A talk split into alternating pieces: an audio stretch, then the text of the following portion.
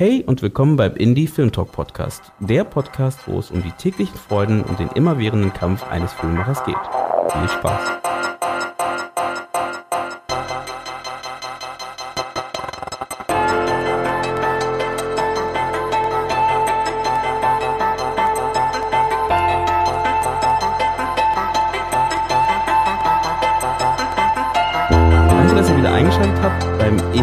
Talk Podcast und ähm, dass wir hier bei, naja gut, heute ist das Wetter nicht so schön, also es ist okay, wenn wir drin sitzen. Heute sitze ich hier mit einem befreundeten Produzenten und Drehbuchautor, dem Per Göpfrich. Er ist ähm, halb Amerikaner.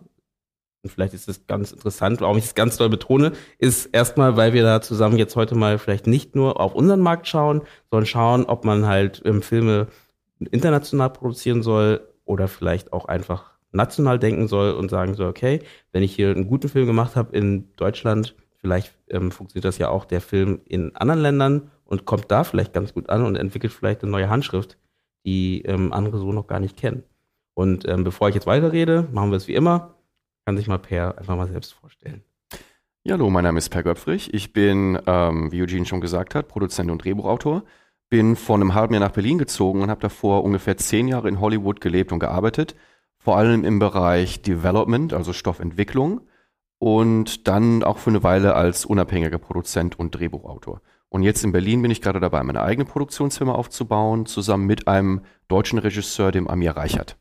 Wieso bist du nach Deutschland gekommen? Wieso bist du nicht im schönen, im schönen warmen im, im Hollywood schön, sehr warmen, teuren im sehr warmen aber- Hollywood. Ja gut, einmal ist es natürlich sehr teuer da hinten. Die Mieten sind enorm gestiegen über die Mhm. letzten Jahre, was natürlich schwerer und schwerer wird halt zu bezahlen.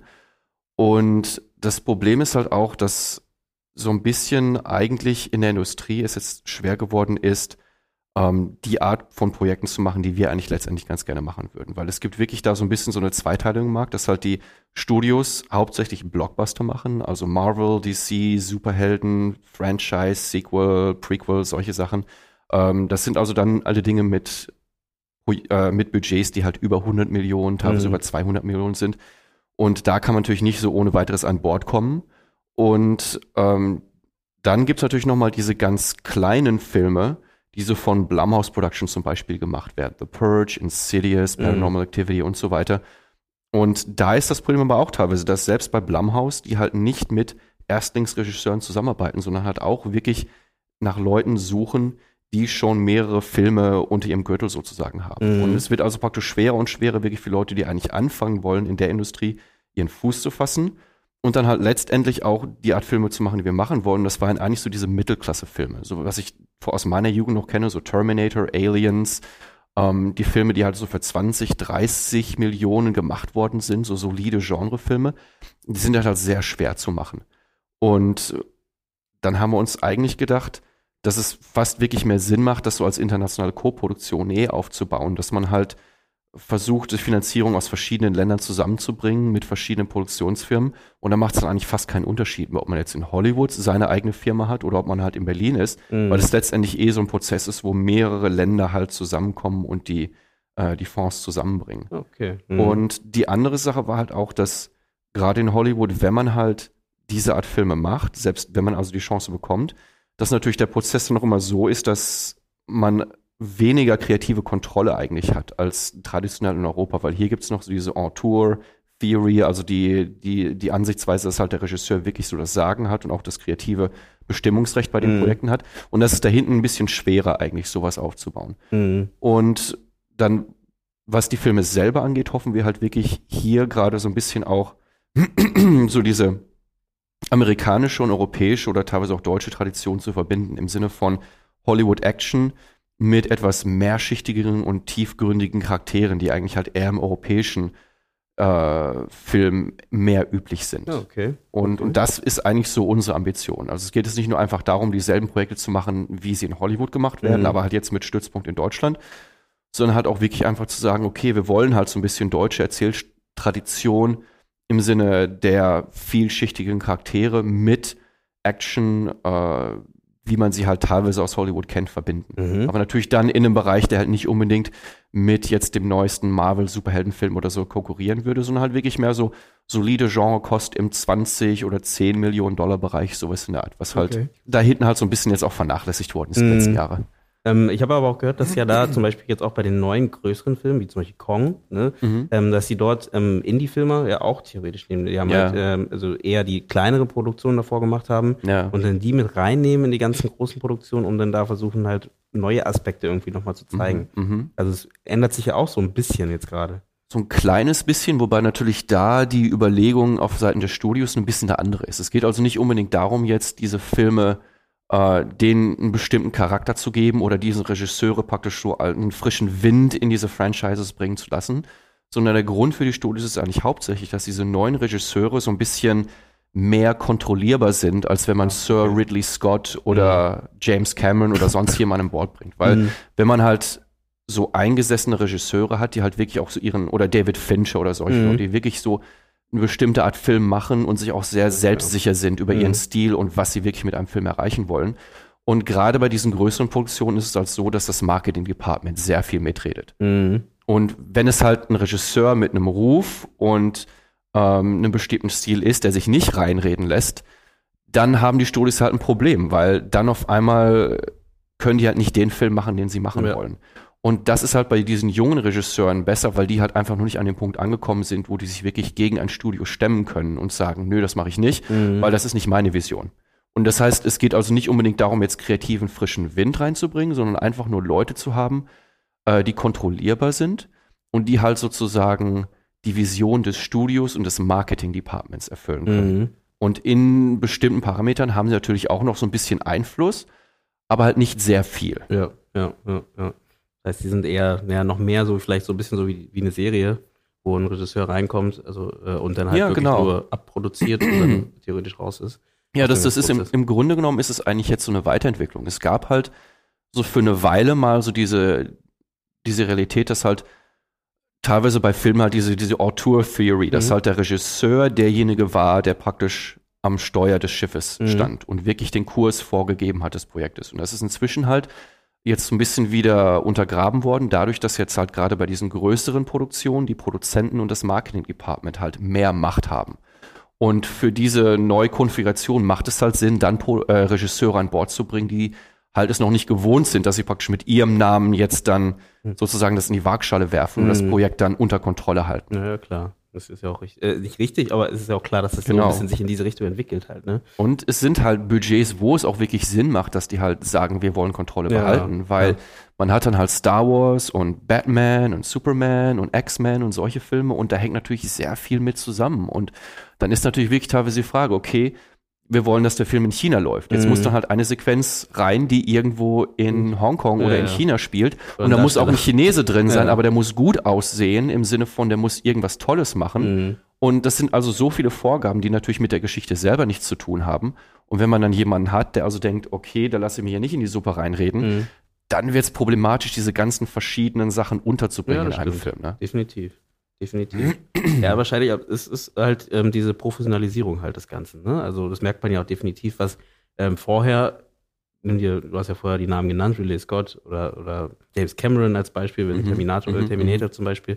Ähm, da hast du halt noch, ähm, es war damals, wie du sagst, Mittel, äh, Mittellevel vom Film Ja. halt, nicht die extrem teuren Filme, aber trotzdem einfach ähm, am Ende viel, wahrscheinlich viel stärker als vielleicht andere Filme, die damals halt als Ja, ähm, ähm, richtig teure äh, Budget, ähm, äh, AA-Budgets ähm, produziert wurden. ja, Und sorgt dafür, ähm, dass damals vielleicht die noch viel mehr ähm, experimentierfreudiger waren und wo man jetzt merkt einfach, das entwickelt sich weiter. Es wird mehr zu einem Business, mhm. ne, immer stärker, wo dann halt klar, dann eher niemand guckt, äh, wie, wie sagt man, letztes Mal hat der, der Herr da gemeint, äh, weißer, äh, weißer Schlipsträger und blauer Schlipsträger oder wie Ja. hat er es äh, aufgeteilt, dass du halt jemanden hast, der halt eher wirklich aufs Geld guckt und sagt, naja, tut mir leid, also Mhm. äh, kannst kannst denken, was du willst, du kannst das und das machen, aber das kann man nicht ausmessen. ja. Was man ausmessen kann, sind die Zahlen, die die haben halt und die danach wollen die halt gehen halt, was natürlich Ja. für jeden neuen noch schwieriger macht, für den für den etablierten sowieso auch schwierig ist, aber für jeden neuen noch schwieriger macht, halt Mhm. reinzukommen in das Ganze. ja. Also, Und ich, ich meine, damals bei Terminator ist man natürlich auch so, dass James Cameron sehr stark kämpfen muss, dass er überhaupt an Bord blieb als Regisseur. Mhm. Und er hat halt einfach gesagt, ähm, er hat also das, das war halt einfach seine Bedingung, dass er Regie führt. Ansonsten wird er das Projekt nicht weggeben, weil er es Mhm. ja auch geschrieben hat, von daher gehörten ihm die Rechte. Mhm.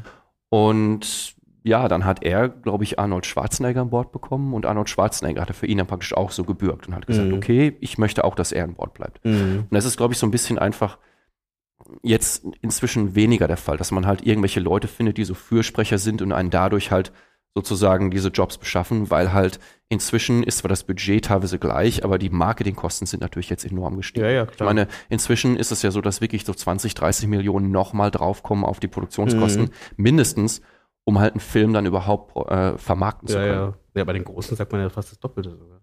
Oder? Also Mhm. das Produktionskosten mal Ja, zwei genau. nimmst, dann hast du die Marketingkosten doch Ganz genau, ja. Also das ist schon echt happig, äh, was da zusammenkommt halt. Und Ja. äh, das macht natürlich klar für ein Studio nicht einfach irgendwie zu sagen, naja, probieren wir mal was aus Ja. oder sowas, ne? Bei 100 Millionen. Ganz genau. Und das ist so ein bisschen das Problem. Es gibt halt sehr viele Filme, die halt independent-mäßig produziert werden. Ähm, aber die, die Zahlen sind halt wirklich schlecht. Also es sind wirklich 95 oder mehr Prozent der Filme, die dann letztendlich keinen Verleiher oder Distributor finden, die halt independent-mäßig produziert werden.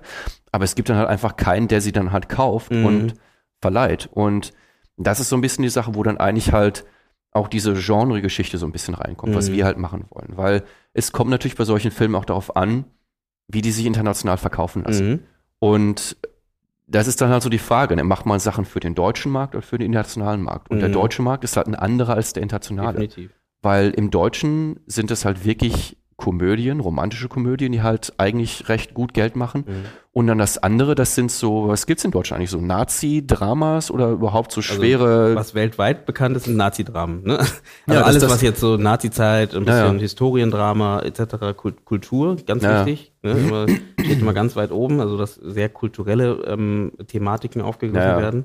Ähm, das ist halt, das wird gut verkauft. Ja. Ne? Und ähm, ich weiß gar nicht, ob Inland so viel geguckt wird, ähm, solche Filme.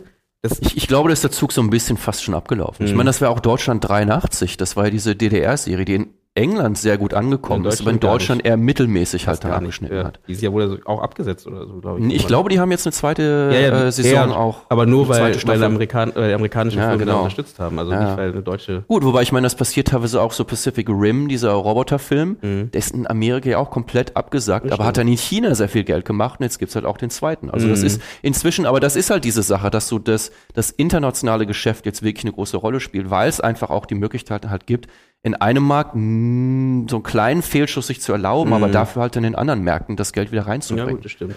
Und, und das ist halt die Sache. Und der deutsche Filmmarkt an sich ist halt auch nicht so groß, weil wenn man sich die Zuschauerzahlen anschaut, ist halt auch nicht sehr viel drin, so was man jetzt machen könnte. Es gibt natürlich immer dann wieder Filme, die auch hier in Deutschland gut Profite machen. Mhm. Aber insgesamt ist der deutsche Markt eigentlich keiner, auf den man sich wirklich verlassen kann, wenn man halt Projekte macht, die ein bisschen mehr kosten. Mhm. Ja, gut, das stimmt. Das stimmt. Und, und ja gut, wenn man auf den internationalen Markt schaut, dann ist natürlich so, die Sachen, die in Deutschland normalerweise recht erfolgreich sind, haben natürlich nicht äh, so äh, die Zugkraft international. Weil Mhm. Komödien sowieso sind meistens eher regional. Weil die ganzen. Sachen, die halt Mhm. den deutschen Humor äh, so treffen, da weiß dann jemand, aus, der nicht aus Deutschland kommt, gar nichts mit anzufangen. Mhm. Das sind also so viele Witze und genauso umgekehrt, ne? Und Amerika hat natürlich so ein bisschen den Vorteil gehabt, dass es halt wirklich so ein globaler Kulturexporteur war, sodass jeder eigentlich so sich mit der amerikanischen Kultur auskannte, im Sinne, okay, wenn ich jetzt eine Komödie aus Amerika sehe, dann habe ich so diese Referenzpunkte, Mhm. um halt zu verstehen, wo der Humor Nee, daherkommt. ne? definitiv, definitiv. Ähm, aber auch wieder nur in Grenzen, weil dann gibt's natürlich so Sachen wie Juno und so kleinere Komödien, die halt dann außerhalb Amerikas auch nicht so großartig. Geld machen Mhm. oder so. Äh, ich weiß gar nicht, Little Miss Sunshine, ob's das aber der wirklich- war schon bekannt. der war schon auch Ja, aus, außerhalb. Aber Ja, ja. So, so, wie gesagt, so kleinere Komödien gibt's dann auch halt, die in Amerika äh, auch Geld machen, dann halt außer Amerikas dann auch so spezifisch sind, dass sie dann auch wieder nicht von Leuten Ja, verstanden stimmt, werden. stimmt. Aber dann würde ich jetzt da fragen, zum Beispiel, wenn du jetzt gerade, du hast gerade von Independent ein bisschen geredet, dass Mhm. da auch ein bisschen was gemacht wird in Amerika. äh, bloß, dass die so ein bisschen untergehen. Ähm, zum Beispiel A24 ist ja so ein Beispiel, wo das auch ganz gut funktioniert. Also das ist die Produktionsfirma, die Moonlight gemacht hat, Mhm. die haben äh, äh, überlegen, also ganz viele kleine äh, Indie, Indie also ne, Ja. klein sind sie wahrscheinlich jetzt nicht mehr, aber äh, davor war Ja, die halt- wachsen wahrscheinlich jetzt. Genau, ja, genau. Aber davor war das wirklich so eine kleine Studio, also kleineres Studio zumindest, Ja. ähm, was mehr Independent-Sachen gemacht hat, aber Mhm. auch sehr erfolgreich. Also nicht so. Was haben die gemacht, also vor Moonlight? Das würde mich auch interessieren, weil sie sind ja eigentlich keine Genreproduktionen in dem Sinne, sondern wirklich mehr so Indie-Dramas, wenn ich das jetzt Ja. So richtig Nee, genau, nee, keine Genre, genau. Sie machen jetzt nicht Genre, sondern wirklich äh, äh, eher Drama, ne, Ja. definitiv. Ähm, aber genau. Muss ich jetzt rausschneiden danach. Tun wir für alles, Nö, das ist okay. So, 824. In die IMDb hier ist. Ah, okay, ja. Was haben die gemacht? Das. Okay, das sind also so ein Verleih, ist das. Ja, aber die haben auch selbst produziert, meines Erachtens. Ja, aber eine Ja, auch ganze Moonlight und so ist ja auch nicht alles nicht. Ist nicht drin. Mal Production Company. Moonlight, ja gut, Moonlight ist drin, dann sind wir auch schon mal richtig. Auch da, ja, okay. Making Many. Man noch. Ein paar kennt man von denen. Warte mal. Ja. Aber ich guck mal zum Beispiel jetzt, guck dir an, okay, The Carmichael Show, Charlies Welt, wirklich nichts ist wirklich, ha? Okay. Aber auch nicht so viel, was jetzt. Ich Mid 90s. dachte mehr. Ja, ja. Gesagt. Weil als Verleiher, klar, da gibt's natürlich dann andere Produzenten, die, weil ich meine, 64 Titel als, als Verleiher, aber Mhm. dann 24 und 10 davon sind The Carmichael Show. Ja, was ja. also mehr so eine, Gut, da muss ich revidieren. Also, die haben ja doch noch nicht so viel gemacht. Ja, Ähm, also, äh, so viel produziert. Gut, als Verleiher macht das Sinn. Und ich Ja. meine, das, das gab's ja, ähm, also sagen wir es mal so, so für Verleiher ist natürlich klar, die haben ja nicht das Risiko in dem Sinne, dass die jetzt Geld reinstecken müssen in ein Projekt, bevor es fertig Mhm. ist. Sondern da gibt's halt andere Produzenten, die das alles auf die Beine stellen, den Mhm. Film drehen. Und wenn er dann fertig ist, dann können sie natürlich sagen, okay, wir kaufen euch den für so und Ja, so viel ja. ab und haben dann halt die Rechte auf ein bestimmtes ja, Territorium. stimmt. Ich wusste Green Und- Room, sehe ich und- gerade. Green Room zum Beispiel oder Room haben die auch Ah, alles. ja, ja. aber Ja, genau, Distributor, ja, ja. Okay, gut. Ja. Und das ist halt die Sache. Und ähm, ich meine, klar, auch solche Verleiher haben dann natürlich teilweise Gelder dafür, eigene Filme zu machen. Es Mhm. gab jetzt einen Fall, um jetzt das mal so wieder ein bisschen auf Deutschland zurückzubringen. Äh, Mila Adams, die hatte den Kurzfilm Selfie from Hell gemacht Ja, vor ein paar Jahren. klar. Der halt Mhm. diesen deutschen Web Video Award als Mhm. bester Arthouse-Film oder sowas gewonnen hat. Mhm. Obwohl es eigentlich Horror war, aber zumindest ähm, hat es also 20 plus Millionen Views, glaube ich, auf YouTube gehabt. Und die sind halt auch von vielen Leuten angesprochen worden, weil das natürlich eine Sache war, die eigentlich relativ günstig aussah. Im Sinne von, okay, das war halt im Hier und Jetzt Mhm. eine Frau mit ihrem Handy und einem Dämon, aber in einem Haus, in einer Location. Und das äh, hat natürlich dann in so Modelle reingepasst wie Lights Out und diese ganzen anderen Contained Horrorfilme. Und die hat dann halt auch letztendlich mit dem Regisseur zusammen eine Produktionsfirma in Kanada gefunden. Das war eigentlich ein Verleiher und der hat gesagt, hey, wir wollen euch jetzt das Geld geben, dass ihr damit auch einen Spielfilm macht. Und das war Industry Works in Kanada und die Mhm. haben jetzt also gerade den Film abgedreht. Und das war halt auch die Sache. Aber das, das ist halt so, ähm, ich glaube, gerade jetzt so aus, aus Deutschland, auch wenn in Deutschland selber Genrefilme nicht unbedingt so an der Spitze der, der Charts stehen, ähm, ist es international doch so, dass halt meistens die Genres, die sich gut verkaufen lassen, halt Horror, Thriller, Action einfach Sachen sind, wo es nicht unbedingt so auf den Dialog ankommt, sondern halt einfach nur auf die Stimmung, um die Emotionen, und auf die Action teilweise, wenn es Mhm. halt so ein Actionfilm ist. Und dann ist halt auch die Frage, okay, was kann Deutschland denn machen? Und dann gibt's natürlich so Beispiele wie Nick of Duty, dieser äh, Nick Chiller Ja, ähm, Tatort. Tatort-Thriller-Actionfilm Mhm. ähm, der dann halt das Problem hatte, dass er zwar schon recht ambitioniert war, aber halt nur ein 10 Millionen Dollar Budget hatte für Mhm. den Kinofilm. Und es ist natürlich, wenn man sich mit Hollywood-Produktionen, selbst wie John Wick oder sowas vergleicht, was ja noch so diese billigeren Ja. Actionfilme sind, die haben dann immer noch 30, 40, 50 Millionen Dollar Mhm. Budgets. Ne? Und die haben dann halt Stars. Aber kann man das immer auf das Budget äh, schieben? Also ich finde halt, wenn du dann ähm, das Drehbuch dir durchliest oder, oder die, nimm dir nur den Film, wenn du dir Ja. anschaust, da sind einfach Lücken manchmal drin, wo man sich fragt, das, ich weiß Ja, nicht. das, Also das, ist, das, also- ist halt die andere Sache. Ich meine, das Problem in Deutschland ist natürlich gerade auch, dass halt nicht so, ich meine, gut, ich war, ich bin jetzt erst seit acht Monaten in Deutschland, von daher habe ich nicht so den kompletten Einblick, wie das halt wirklich jetzt aussieht im, im Entwicklungsbereich, in der Stoffentwicklung. Aber es ist natürlich schon so, dass bei den Filmen, die ich hier gesehen habe, es meistens so war, dass halt dramaturgisch es eine, einige Mängel gab. Ähm, und dann auch von der Ambition her kam es mir eigentlich eher so vor, dass es halt so diese Hollywood-Light-Version Genau, war. Das heißt, genau. es waren einfach die Dinge, die man aus Hollywood schon kannte, die man dann praktisch nachgeahmt hat, aber mit einem kleineren Budget und Mhm. von daher einfach auf niedrigerem Niveau, weil man halt diese ganzen Verfolgungsjagden und die Shootouts und sowas halt nicht so toll machen kann wie in Hollywood, weil man halt einfach das Budget nicht hat. definitiv. Und man hat natürlich auch nicht die Stars. Ich meine, auch wenn Keanu Reeves jetzt nicht ein A-List Hollywood-Star ist, aber das ist einfach so eine Sache, den kann man international schon verkaufen, weil er hat halt John Wick und Matrix Ja. und Speed und Nee. solche Sachen unter seinem Gürtel oder halt Liam Neeson, der hat Taken und so weiter Mhm. gemacht. Und der hat auch alte Sachen. Also Genau. ja, du, Ja. er kam ja, also dieses Taken auch, kam ja danach, denn dass er jetzt damit wieder überhaupt äh, an Bord ist wieder und Ja, wieder genau. sichtbar wurde, aber davor hat er auch so viel gemacht und Ja. äh, ist schon noch was anderes. Ich, und, Und, und das ist einfach die Sache. Also, das sind natürlich, da hat man in Deutschland auch weniger zu kräftige Namen, mh. Die halt wirklich in dem Bereich dann die Leute jetzt reinholen können. Ich meine, es gibt Til Schweiger.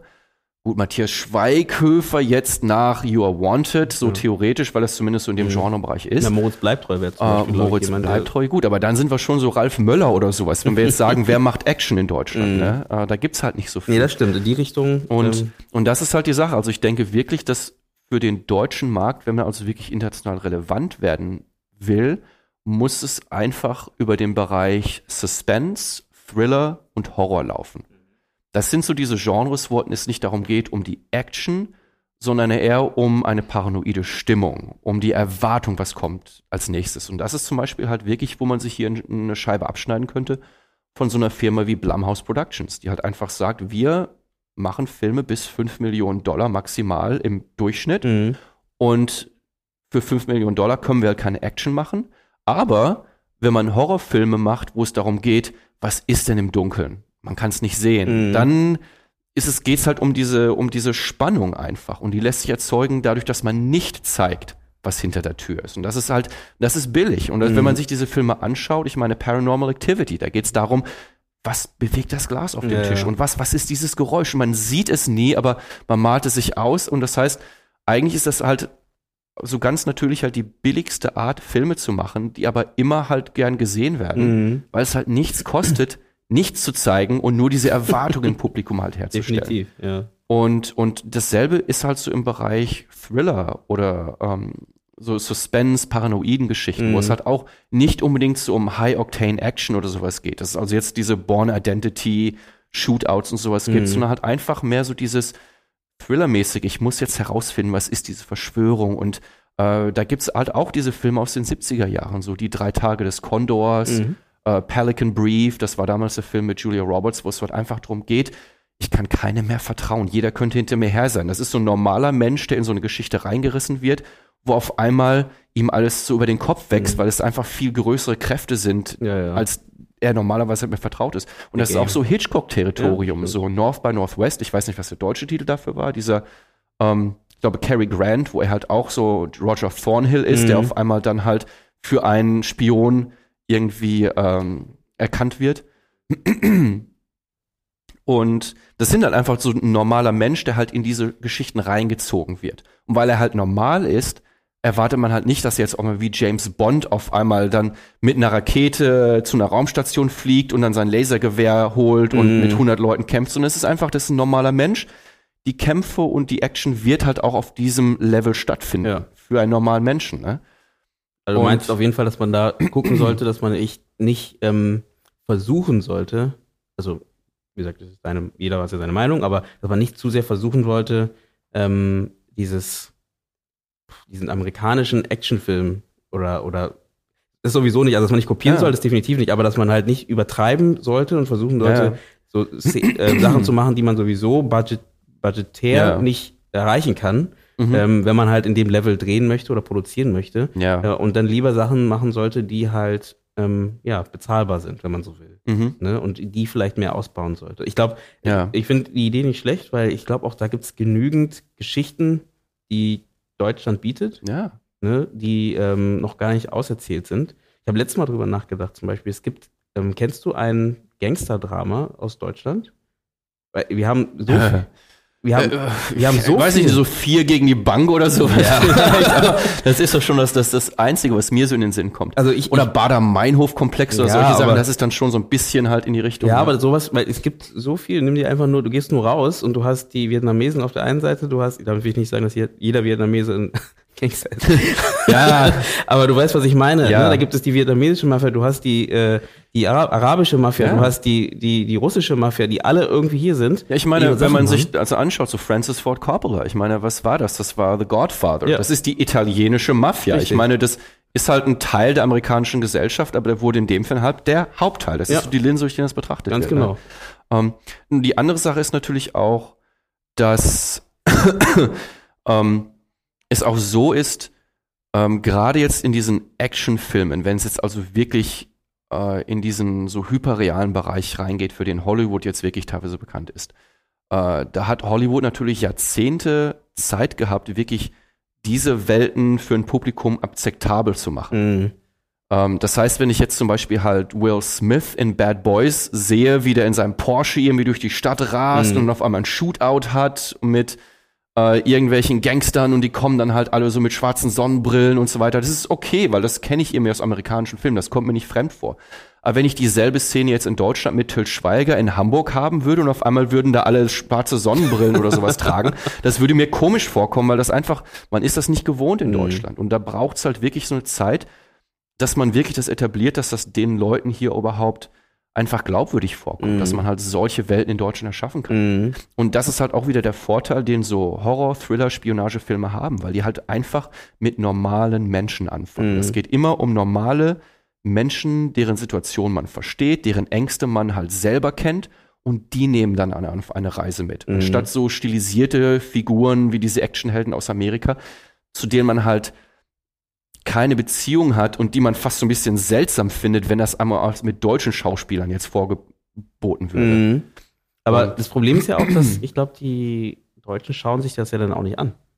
Also, das ist eben das Problem, das kommt einem total seltsam vor. Und das, das sind halt so mehrere Probleme, die aufeinandertreffen. Mhm. Halt. Man hat halt das Budget nicht, um sowieso die beste Version machen zu lassen. Dann gibt's halt so ein bisschen vom Drehbuch her so ein paar Ja. Defizite, wo man einfach sagt, okay, dramaturgisch fehlen da ein paar Sachen. ja, definitiv. Und dann ist das sowieso, dass einem das generell eh komisch vorkommt, weil man es aus Deutschland noch nicht gewohnt ist. Richtig. Und das ist halt die Frage. Das heißt, da müsste man eigentlich so diese drei Punkte auch angehen und sagen, Mhm. okay, vom Budget müssen wir was machen, was realistisch ist. Und erstmal halt im Bereich Thriller, Paranoid, Horror, sonstige Geschichten. Mhm. Ne? Also halt Blumhouse Productions, ne? Weil ich meine, selbst sowas wie The Purge ist, die machen ja auch nicht nur Horror. The Mhm. Purge ist ja einfach nur eine Nacht im Jahr treten alle Gesetze außer Kraft. Ja. Eine Familie muss jetzt sich in ihrem Haus verschanzen und Leute wollen einbrechen.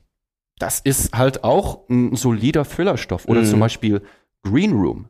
Mhm. Green Room hätte man genauso gut und meiner Meinung nach fast sogar noch besser in Deutschland machen können. Mhm. Weil in Green Room geht es ja darum, dass so eine Punkband irgendwo in Amerika, Ja. in Nordwesten, in Oregon oder so, halt im Hinterland in so einem Club spielt und im Club sind halt nur Nazis. Und dann sehen die halt irgendeinen Mord und jetzt können die nicht mehr raus und die Nazis wollen die halt alle töten und die Mhm. müssen sich verschanzen im Green Room. Und jetzt stelle ich mir mal vor, wie wäre das dann, wenn das so eine alternative Punkband aus Berlin ist, die nach Rostock oder sonst wo geht, Mhm. in so einem äh, Club spielt, auf einmal sind da alle Nazis drin. Und ich meine, in Green Room war das dann auch so. Das erste Lied, was die Nazis singen, äh, was diese Punkband singt, war halt dann Fuck you Nazi, Fuck you Nazi. Und das könnte man hier genauso gut machen. So eine Mhm. linke Band, die halt in Rostock ist und Fuck you Nazi zum Publikum singt. passen, und dann auf einmal müssen sie sich verschanzen. Und, Ja. kommen, und das hätte man, das wäre sogar fast noch prägnanter gewesen in Deutschland, weil wir halt diese Nazi-Geschichte haben. Deswegen meine ich ja. Und diese, diese Alt-Right-Winger und solche Mhm. Leute halt in Amerika, ich meine, klar, es gibt diese White Supremacists und sowas, aber das hat noch lange nicht so diese Vorbelastung wie wirklich eine deutsche Nazi-Kultur, Mhm. dass die jetzt auf einmal kommen, die Skinheads, ne, die Fußballfans und so weiter, ne.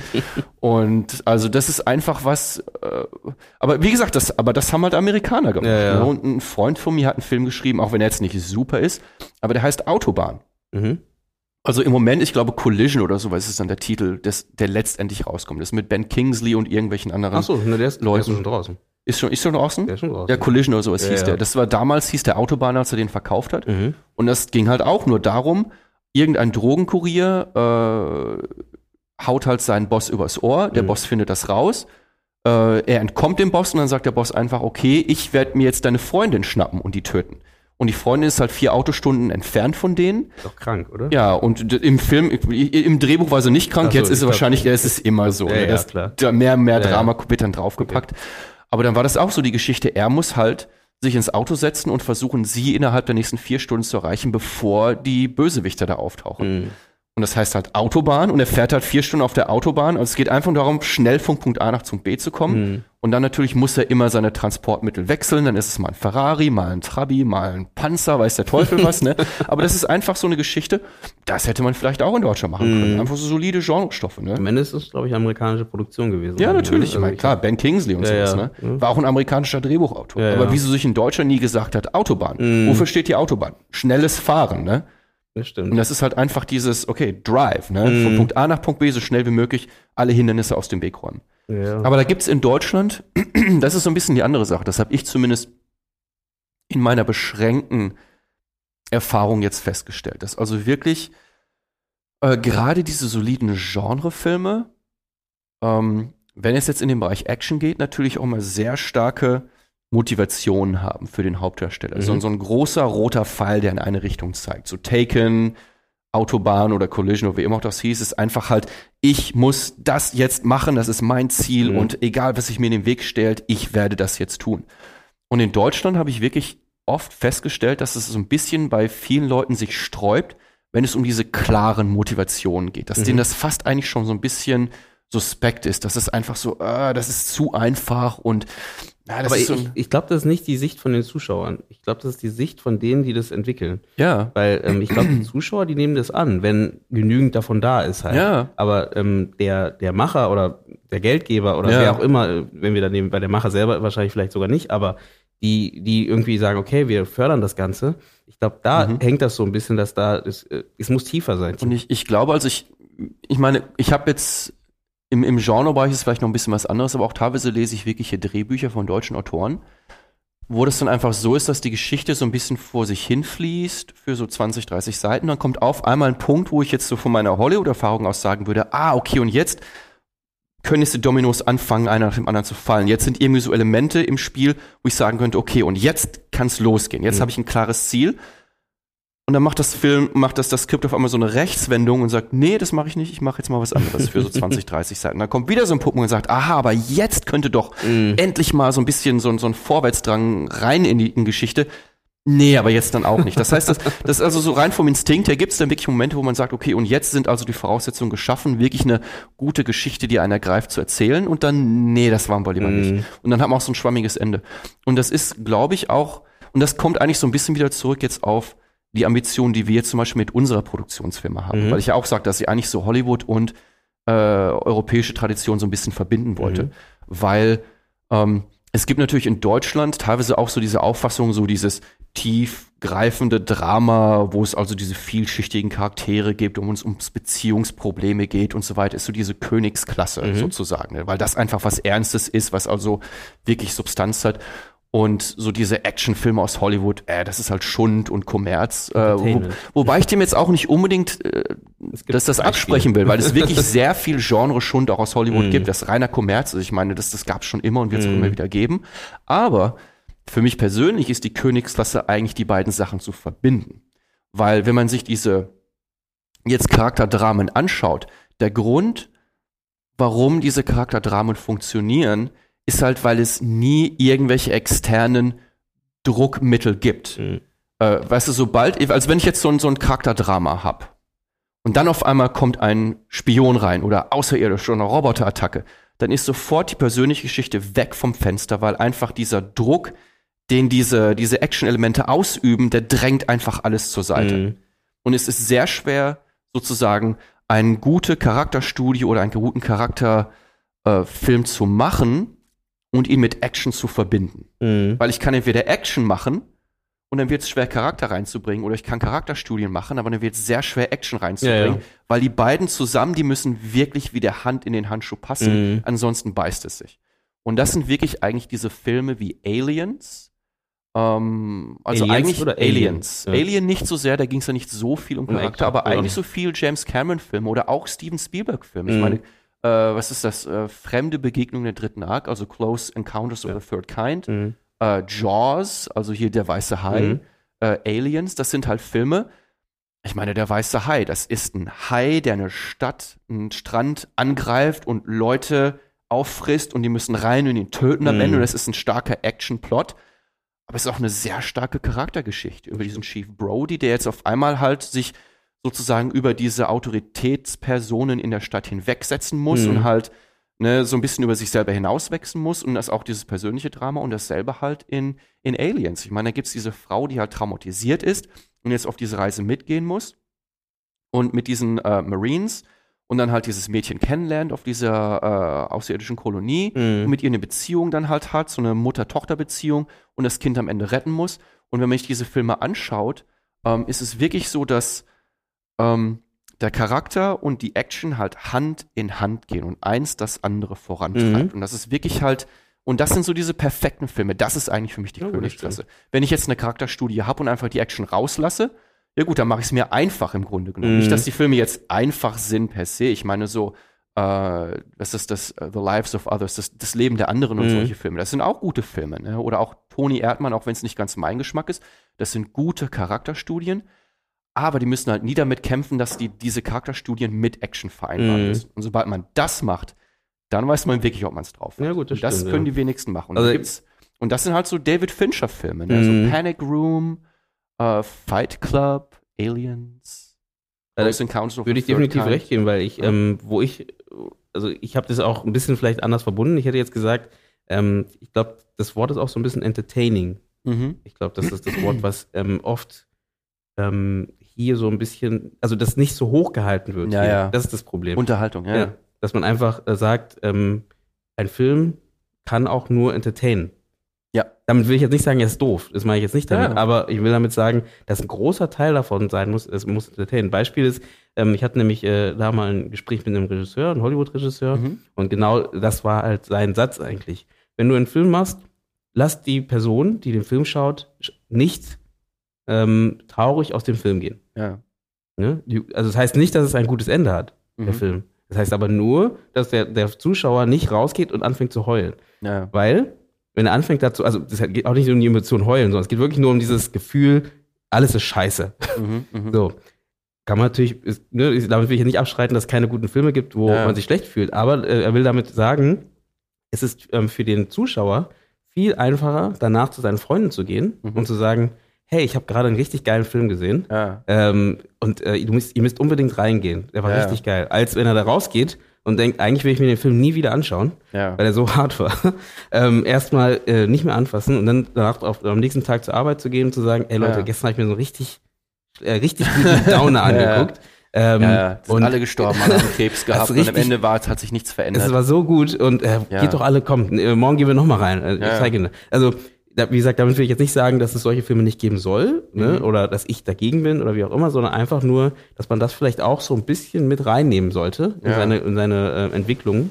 Äh, von Ja gut, ich, ich glaube, das ist so ein bisschen halt das deutsche Problem, dass einfach natürlich immer dieses, dieses Drama am Ende, wo es halt wirklich alles dunkel und düster ist und keiner gewinnt, das fühlt sich natürlich immer bedeutender an als jetzt ein Happy End. Mhm. Ne? Und ähm, klar, ein Happy End kann klischeehaft sein, wenn man sich das wirklich nicht verdient hat in der Mhm. Geschichte. Ne? Aber wenn man wirklich, ich meine, es gibt halt so Sachen wie Little Miss Sunshine oder Slumdog Millionaire oder Aliens oder sowas, Mhm. wo man wirklich die Leute einfach durch den ganzen Film, durch den Dreck zieht und am Ende schaffen sie es dann Ja, aber. und dann dann ist das es okay, ja die haben es verdient, dieses Mhm. Happy End zu haben. Dann gibt es natürlich so Filme, da ist es dann halt einfach so klischee-mäßig. Also fast die meisten Ja, Superheldenfilme. klar. außer halt zum Beispiel so wie Logan oder sowas, Mhm. was jetzt drin war, ne? Ja gut, aber das ist ja auch einfacher, ne? Also klar, Ja. so zu enden oder wenn man sich dann ein bisschen mehr Gedanken macht und das halt noch ein bisschen ähm, vielleicht vertieft das Ganze. Ich meine, Ja. nimm dir, weiß ich nicht, äh,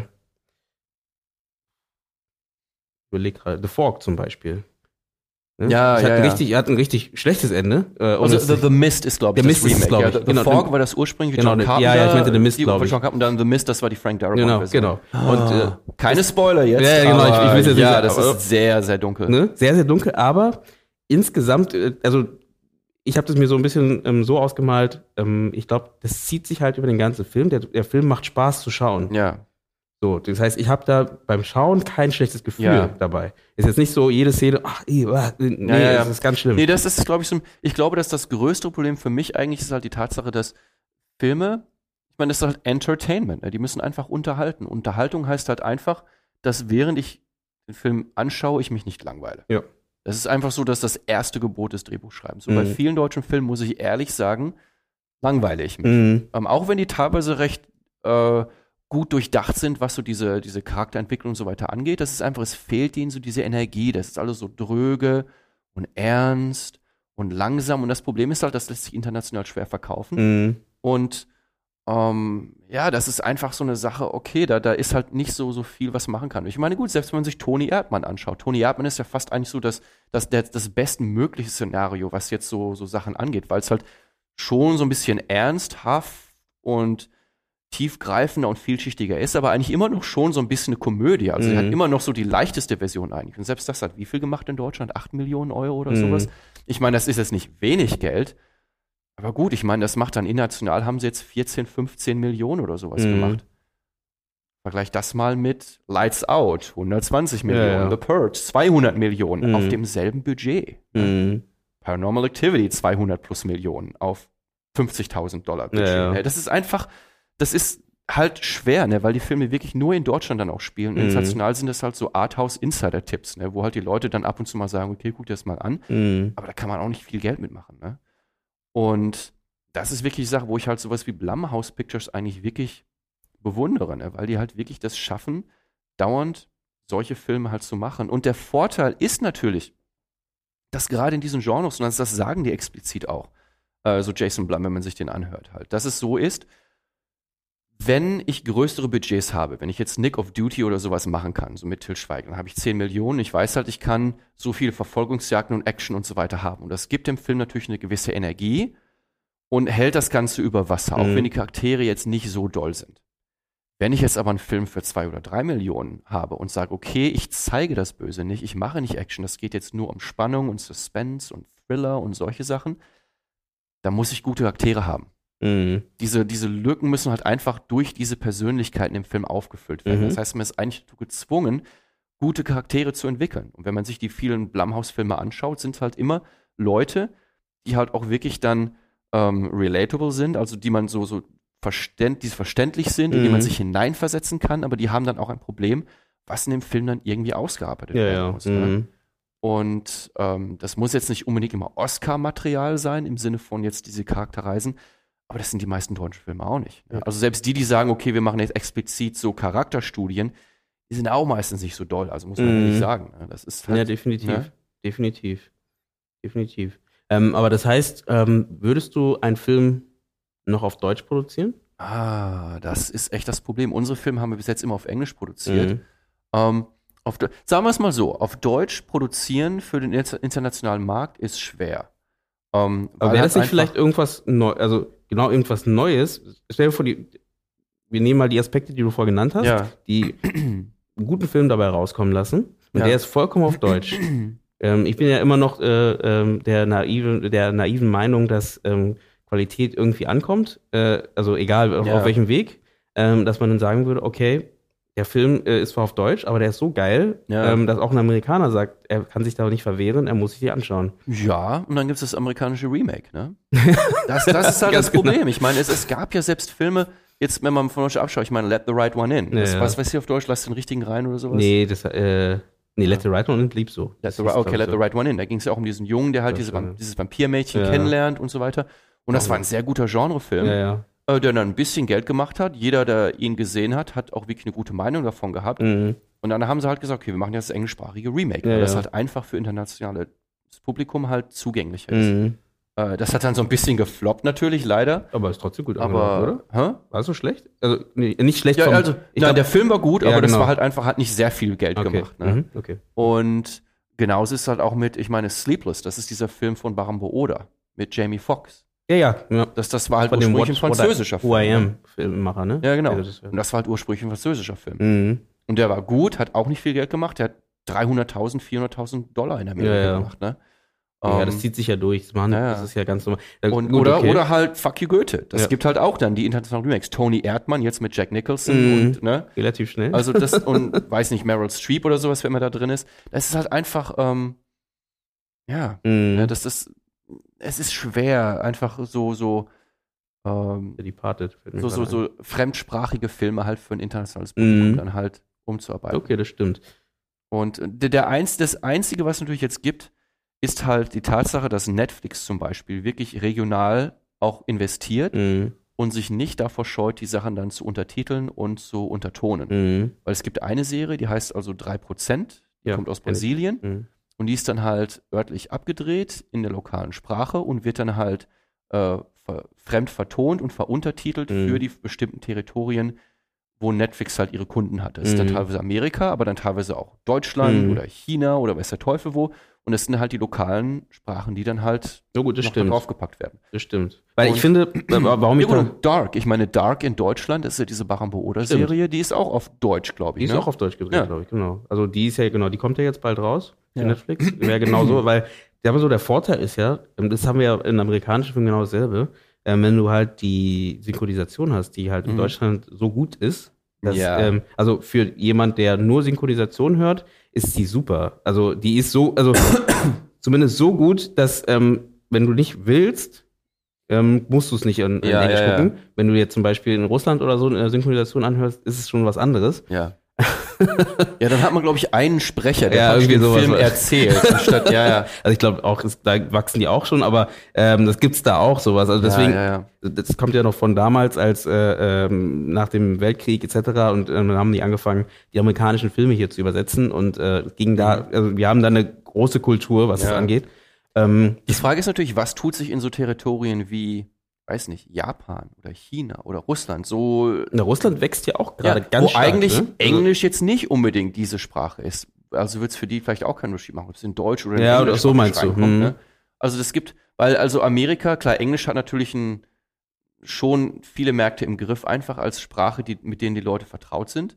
Aber auf der anderen Seite, gerade so China oder sowas, Mhm. die sprechen auch kein Englisch. Ja. Ob da denen jetzt ein deutscher oder ein englischsprachiger Film reinkommt, ist egal. Die Frage ist natürlich, für was interessieren die sich? Und das Mhm. chinesische Publikum, da ist natürlich Action, Horror, Thriller, Sci-Fi. Solche Geschichten. Die interessieren sich auch nicht für Tony Erdmann, weil halt so, so, so langsame Dramen Mhm. sind einfach nicht deren Geschmack. Die wollen wirklich so die Filme, so fast schon so diese, diese Stallone und äh, Schwarzenegger-Filme aus den 80ern, so Mhm. diese Art Filme, so richtig platte Action. Die Aber ich glaube, Jap Jap. Japaner würden, glaube ich, deutsche äh, Japaner würden, glaube ich, deutsche äh, Horror äh, äh, Horrorfilme wahrscheinlich richtig gerne schauen. Ja, das weil die ja ist sowieso schon auf den Trip sind irgendwie Ja, deutsche genau. Sachen und Also da, glaube ich, könnte man wirklich so Genrefilme machen, die halt dann auch deutsch gedreht werden. Und gut und schlechtestenfalls kriegt man dann halt das Remake irgendwie reingedrückt, Mm. ne? nach ein paar Jahren oder sowas. Aber zumindest äh, kann man das dann so irgendwie machen. Aber äh, das gibt's ja auch in Frankreich. Ich meine, Luc Besson, der macht ja auch wenig französische Das Filme, stimmt. aber hat halt EuropaCorp und Mhm. sein Produktionsstudio, also so richtig ein Studio in Paris. Mhm. Und die machen halt auch Valerian und Taken und das Mhm. fünfte Element und Leon, der Professional. Und die werden dann teilweise in Frankreich gedreht, teilweise in Europa oder teilweise in Amerika. Und ich Mhm. glaube, also die Sache ist halt, ich meine, der deutsche Film, das ist auch wirklich die Frage, muss es wirklich der deutsche Film sein oder könnte man sagen der europäische Film? Mhm. Dass man wirklich halt einfach sagt, wir haben halt Europa. Wieso nicht halt eine Produktionsfirma hier in Deutschland haben, die halt dann Filme in Frankreich und in Spanien und in Rumänien Mhm. und in Deutschland, okay, Rumänien ist jetzt nicht EU unbedingt, aber weil es einfach so, so Ländern in der Umgebung Ja, hat. Ne? Weil das Problem ist halt einfach auch, Deutschland ist recht homogen und hat halt auch einfach teilweise nicht diese, das ist wie so eine Art Palette eigentlich, im Sinne von, was für Stoffe hat man überhaupt zur Verfügung. Wenn ich Mhm. jetzt nach Amerika gehe, Sicario kann ich da machen, weil ich halt die Grenze nach Mexiko Ja. habe und den Drogenkrieg in Mexiko. Das habe ich in Deutschland nicht. Mhm. Ja. Na gut, wenn man Ich so. geh, oder ich kann American Sniper machen. Der, der äh, Elitesoldat, der jetzt gerade aus dem Krieg vom Irak zurückkommt und jetzt in Amerika Probleme mit Integration oder sowas Mhm. hat. Ja, in Deutschland haben wir das nicht. Ich kann jetzt eben nicht den Bundeswehrsoldaten zeigen, der jetzt aus Bosnien-Herzegowina gerade zurückgekommen Mhm. ist und jetzt irgendwie Probleme hat oder sowas. Und ja, wir haben halt auch nicht diese Gesellschaft, wo jeder eine Waffe hat und wo alles so halt Ja gut, das Ne? nicht, ja. oder es gibt halt nicht das CIA in dem Sinne, ne, wie es das in Amerika gibt. Hier Die gibt es den Bundesnachrichtendienst. Ne? Aber, aber das ist halt nicht so die Sache wie das CIA. ne? Natürlich. Aber muss man sagen, das ist wieder eingebrannt, ne? Also dass wir das so so tief durch die Filme etc. haben, wir das so tief, dass Natürlich, das ich CIA meine, man- und BND Ja. könnte genauso so Ja. äh, Oder Man sein. in Black. Ich, Ja. ne? ich meine, wenn ich jetzt sagen würde, hier in Deutschland gibt es eine geheime Bundesnachrichtendienstorganisation, die Außerirdische, ne? Äh, was? Das, das, das käme mir blöde vor, ne? Sag mal so, es wäre glaube ich auch allen egal. Ja. Das ist eher alles Multikulti, ne? ob es jetzt noch einen Außerirdischen gibt oder sowas. Aber das ist einfach die Sache, wenn ich mir das jetzt vorstellen würde, okay, Till Schweiger und Matthias Schweighöfer sind zwei Bundesnachrichtendienstmitarbeiter, die Außerirdische außer Gefecht setzen, die eine Bedrohung für den deutschen Staat fest. Aber das ist irgendwie, das wird mir total blöde Ja, vorkommen. Ne? Aber Tommy Lee Jones und Will Smith kämpfen gegen Außerirdische in einer Geheimen Organisation Ja, und sie an. sind die Men in Black. Aber ich finde Ja. diesen Europagedanken gar nicht so schlecht. Also, dass du halt wirklich diesen ähm, Europa als Ganzes siehst Ja. ne, und sagst, okay, weil ich meine, wenn du sagst, diese Grenzen, äh, zum Beispiel American Ja. Sniper haben wir nicht. Ich meine, wir haben, wir haben andere Sachen. Wir haben Türkei, äh, Ja. also die nicht in der EU sind, aber trotzdem äh, die ganze Zeit versuchen, in die EU zu kommen. Und äh, ich meine, da haben die ihre Grenzen, wo es auch Probleme, diese Konflikte gibt. Wir haben äh, Rumänien, was du Genau. angesprochen, wir haben dann auch noch Franz Frankreich, wir haben, also wir haben wirklich ähm, verschiedene Herde, die wir theoretisch auch Mhm, mit auffassen können, wenn man jetzt Europa sehen würde als Ja. Ganzes. Ne? Da, da hast du Das vollkommen recht. Aber das ist ein schöner Ansatz, anstatt halt nur dieses dieses äh, Lokale zu denken. Ja. Halt. Aber dann würde ich auch trotzdem fragen, in welcher Sprache? Dann müsste man es in Englisch machen. Eigentlich schon teilweise. Aber da hast du meine, dieses- das Problem dieses ist natürlich, dass das Englische immer so ein bisschen aufgesetzt ist, ne? Weil wenn das ist dann immer so, ja und der englische Agent kommt jetzt nach Deutschland Ja, ja, oder, genau. ne, und muss da irgendwas machen und klar oder das war gab es hier so Urban Explorers oder sowas, Mhm. ne? So vier amerikanische Teenager in Berlin sind dann halt irgendwo in der Kanalisation Ja. verschwunden und müssen sich da durch. Weil ich finde, halt, das macht es halt, schwi- äh, das macht es auch schwierig, dass Ja. du halt da irgendwie so eine, also darüber müssen wir nachdenken, müssen wir ein Konzept überlegen, aber ja. äh, es wird bestimmt eine Möglichkeit geben, aber ähm, dass man halt, wenn man sagt, man würde jetzt alles mitnehmen, das Ja. ist ja eigentlich eine richtig gute Idee. Ähm, Ja. Aber wenn Aber man alles Frage ist halt auch immer, was ist dann das Budget dafür, ne? Ja. Weil wenn ich jetzt sage, ich mache halt so Horrorfilme und solche Sachen, die halt für unter 4, 5 Millionen Euro zu machen sind, Mhm. dann ist das auch okay, wenn das nicht ein Blockbuster wird, ne? wenn das einfach nur solide Zahlen praktisch international macht, ne? Äh, dass man zumindest halt erstmal sich etablieren kann. Und das ist vielleicht einfach so ein Einstieg. Und ich, ich glaube, das ist ein, und das ist halt auch einfach so die Sache, ne? Ich meine, in Deutschland gibt's dann halt so, so ein Nick of Duty und solche Sachen und die floppen dann so ein bisschen und ist auch sofort die Luft wieder raus Ja, aus ja. diesem Genre-Element, ne? Mhm. Weil wenn der Film dann versägt, dann hat auch keiner mehr wirklich die Lust, da Geld reinzustecken. Klar. Aber wenn ich sage, hey, Paranormal Activity, vielleicht so ein bisschen aufgepeppt, hat es dann vielleicht 500.000 oder sowas gekostet. Mhm. Die haben es ja nochmal nachgedreht. Für 500.000, das kann ich durch Fördergelder finanzieren. Und selbst Mhm. wenn es halt nur 5, 6 Millionen macht, das, ist immer ja noch ein schon Gewinn, ne, so ungefähr. ja. Mhm. Das ist dann einfach die, die Me- Messlatte ist einfach eine ganz andere. Mhm. Und wenn halt irgendwie X-Men 6 halt nur 100 Millionen macht, klar, da ist das, das ist ein Flop. Ne? Ja, ja. Und das ist einfach die Sache. Und das gibt dann nun auch so kreativ so ein bisschen den Freiraum zu sagen, okay, ich mache jetzt mal so ein bisschen was anderes. Ne? Ich mache jetzt auch mal Genrefilme. Aber nicht diese ganz teuren, ne? Ja, ja. Ähm, Also was mich da, wo ich bin noch, ich hänge noch gerade noch beim, beim Englischen und Deutschen, äh, wo ich noch überlege, ist, wie macht man das mit dem Lokalkolorit, wie man sagt. Ne? ah, Ne? Also das ist schwer. Weil einfach, dass man sagt, ich meine, na und, es gibt bestimmt eine schöne, eine schöne, schöne Geschichte irgendwo in Bottrop. Ruhrpott, Im Ruhrpott. Ähm, Gehst nach Bottrop, du auf den drauf, ne? ich meine, wenn man da eine geile Geschichte hat, why not, ne? Aber Ja. das kriegst du ja niemals hin mit einer englischen ja, Synchronisation. ja, ja, ja, ja. Ne? Das ist ja irgendwie das, schwierig. das, das ist so ein bisschen eine Sache. Ich meine, hm, Das gilt ja für jedes Land, ist ja auch egal, ne? Oder jede Ja. Stadt, aber Ich meine, der, der Witz ist natürlich, dass auch zum Beispiel gerade Netflix auch schon nach Filmen oder nach Projekten sucht, die sich halt unterscheiden. Und das Unterscheidungsmerkmal in vielen Fällen ist halt so diese regionale Faktor Mhm. im Sinne von, okay, was ist jetzt mal was anderes, was ich noch nicht gesehen habe? Und da bietet es sich natürlich an, halt so regionale Eigenheiten, sowas einzubauen. Mhm. Das ist halt jetzt in Deutschland oder es ist in Spanien und es gibt da Dinge, die es in Amerika nicht gibt und es gibt die Möglichkeit, halt den Film so ein bisschen anders einzufärben, Mhm. ne? äh, um dem wieder so einen neuen Charakter zu geben. Und ich glaube, das war so ein bisschen der Fehler auch am Anfang, halt, als Netflix gefragt hat, hey, gibt es in Deutschland irgendwelche Produzenten, die Stoffe für uns haben? Dann sind die alle hingetigert und haben gedacht, hey, jetzt müssen wir denen was zeigen, was halt in Hollywood gemacht werden Mhm. könnte. Aber das haben die eh schon, weil die in Hollywood sind. Also Ja, da ja. kann man die jetzt keinen mit ausstechen.